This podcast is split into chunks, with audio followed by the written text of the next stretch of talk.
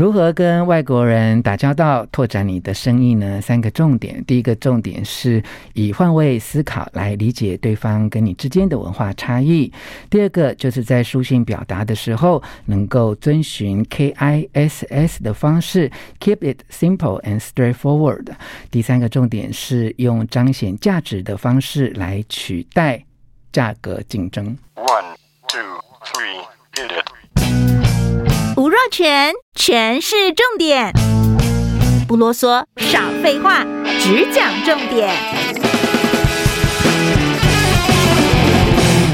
欢迎来到全市重点，我是吴若权啊，今天来跟我们分享啊，怎么跟外国人在工作上面来沟通、来处理啊这些贸易的事务啊，推广台湾在地的食材，是日方真传的品牌总监吴玉平。玉平你好，若权大哥好，你很厉害耶，又负责家里的事务，然后要。拓广这个国际贸易，你知道我们台湾的农产品啊，自从有了一些政治因素的影响啊，嗯、可能农渔业者在想说，我们有没有办法让这个呃产销哈能够更多元化啊？你以前有在国外留学是不是？我没有，没有，没有。我大家想说，你这么会跟外国人打交道、做生意，是不是？我在国外生活过没有、欸？哎，哎，我。在国外生活是有一个学期的交换学生，你去澳洲，对，那那一个学期就是真正去跟外国人住在一起。我们的交换是有各国各国的学生住在同一个宿舍，嗯，然后八个房间，大概有。五个国家，嗯，对，所以其实那个是对我来说是一个很好的经验，嗯，真的是很好的历练。它大概发生在你的人生的哪一个阶段？大概在二十岁，呃，二十二十二岁左右，二十二岁左右啊，其实也正好。呃，青少年阶段的结束啊，对，可以说是更有独立、更有勇气，可以去历练一个完全不同的生活啊。对，对对，好，这一段历练跟你后来跟外国人做生意打交道，带给你什么样的影响吗？有，我们在共同生活的时候，其实就会有一些文化差异。嗯，那我记得我有一次。呃，我就每天看着我们那个阿根廷的室友，他每天都煮马铃薯，嗯，我就觉得很奇怪，我说你为什么每天都吃马铃薯啊？嗯、然后他就问我，那你为什么每天都吃米啊？哦、我才懂哦，他们的马铃薯是主食，跟我们吃米饭是一样的，嗯、所以这个就是文化上的差异。嗯、那有这样的经验，我们就会。换位思考，嗯，就是在国外看到的东西，我们去思考他为什么吃这个，嗯、这个在他的文化上有什么意义？嗯，对，所以这个对我来说，它有一个很大帮助。然后另外就是我们在我在读书的时候，我是外文系，那外文系有时候要写英文作文嘛，是。老师就常说，你们写作文要有 K I S S 原则，嗯，就是 keep it simple and stupid，嗯，其实它是 keep it simple and straightforward，啊，straightforward，直接直率的表达，不要像中文这样绕来绕去，可是绕半天不知道在说什么，嗯，所以我们的经验就是跟国外的厂商在打打交道的时候。就是 K I S S 原则，嗯，就是有问题直接说，嗯，然后呃诚实诚恳，嗯，然后在观察他们的文化上跟我们有什么差异，嗯，像我自己有比较有趣的经验是我在。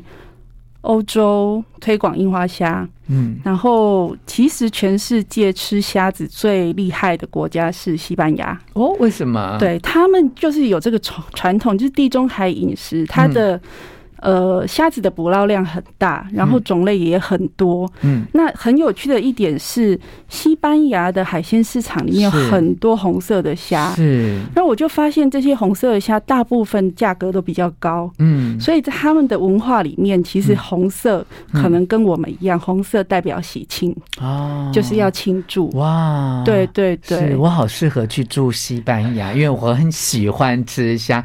难怪哦，你看到一些比较。较经典的所谓西班牙海鲜炖饭，有没有？对、哦，其实它这个很肥美的鲜红色的虾，就是一个不可或缺的食材。对，然后在庆祝的时候，我们就需要这些食材。嗯，平日我们也许会吃一些比较平平价的白虾、草虾。嗯，可是庆祝的时候，你像现在很多阿根廷红虾啊，嗯、甚至胭脂虾。嗯，胭脂虾在西班牙价钱不得了，最贵的时候是八十块欧元一公斤。是哦，对。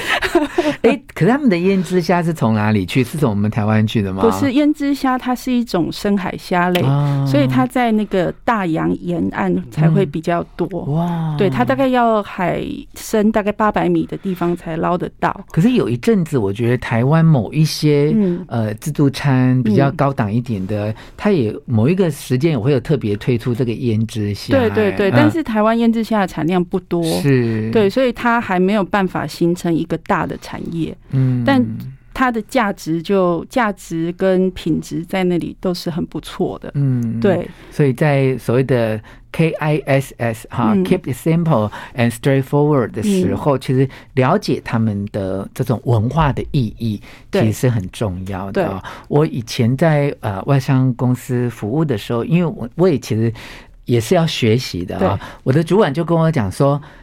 不会写 email 是不是？因为以前 email 都要用英文打嘛哈，他就说你就列重点啊，就是一点、两点、三点啊。所以我刚开始我几乎每一封信一开始就说什么什么什么，然后 as follows 就是下面这几点啊，对，就就就列解。我觉得这的确是我们练习跟外国人做这种文字沟通，在表达的时候的一个。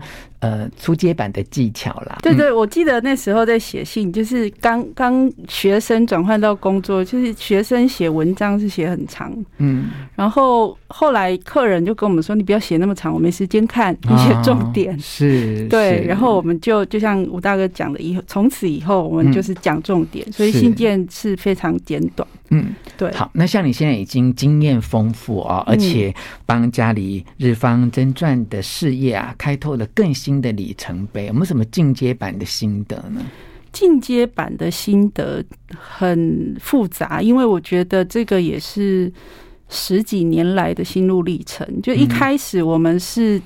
很多挫折，因为我们家的东西在比价上是比较贵，即便我跟国际比，嗯、我跟日本比，我还比日本贵。嗯，但是后来我们客人他去测试了之后，发现我们之所以比日本贵，是因为一分钱一分货，嗯、我们用的是最好的原料，嗯，然后最好的加工，嗯，那出来的口味也是最适合他们，嗯，所以客人就不会在价格上。做太多的就是比比比价，他们反而是认定我们就是一个有品质的公司，是，所以长期合作下来，我们觉得，呃，它是一个，呃，让我们有跟客户有长期合作关系的一个关键。嗯，对，所以我们要学会彰显自己的价值，来取代价格的竞争。对对对。